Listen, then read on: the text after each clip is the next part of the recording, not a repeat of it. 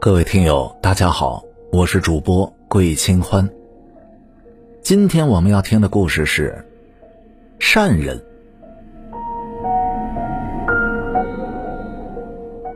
古时候，吴望村有一户姓许的人家。这许员外经营着祖上传下来的油坊。本来这许员外祖上就是家道殷实，再加上他是慈眉善目，做起生意来不像别人总是赚着眼珠，总想赚个盆干碗净，而是想方设法的让些好处给对方。这时间久了，大家都愿意和许员外打交道。不求别的，就图一个心里舒坦。乡里邻里，若是谁家有个大事小情，这许员外总会出头露面，主持公道。若是谁家遇到了为难招窄的事情，许员外更是出钱出力。遇到灾荒之年，许员外更是大方的拿出自家的粮食来接济那些吃不上饭的乡邻。穷苦人家平白受了许员外的好处，自是无力的回报。乡下人又是口拙木讷，感谢的话也不知道要怎么说出口，只会八心八肝的对着许员外说：“员外爷，您一定是好人有好报，一定是好人有好报啊！”听了这话，许员外并不开心，他只是摆了摆手，苦笑两声罢了。说这话的人本是好心，见许员外这副样子，又觉得自己说错了话，心下愧疚，免不了就在背后议论了两句。你说呀，这许家的夫人咋就生不出个一男半女呢？谁说不是啊？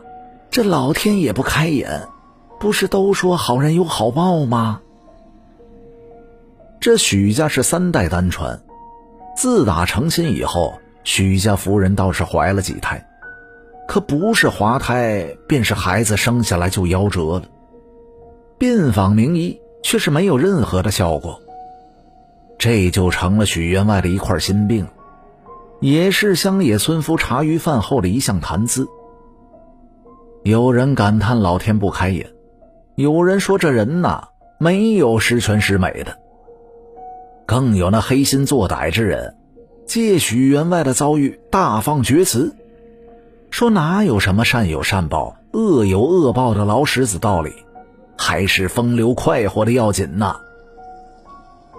这些人的谈论，许员外自是知道的，他还是一如往常，只在心里感叹了一声：“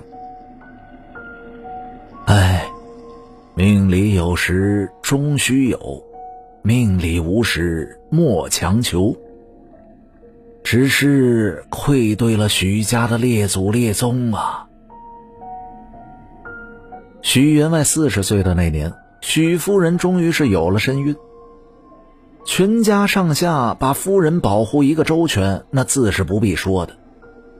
大家走路都是轻声轻气，生怕惊了夫人的胎气。许夫人生产的那天晚上。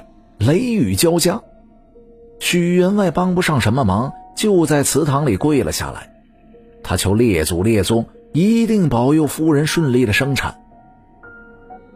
待等下人来报，夫人平安产下了一子，许员外终于是长舒了一口气，让管家包了一个大红包给接生婆，自己则是沐浴更衣，这才赶进房去看孩子。看到这个孩子模样端正、安静的睡着，许员外一颗心终于是放到了肚子里。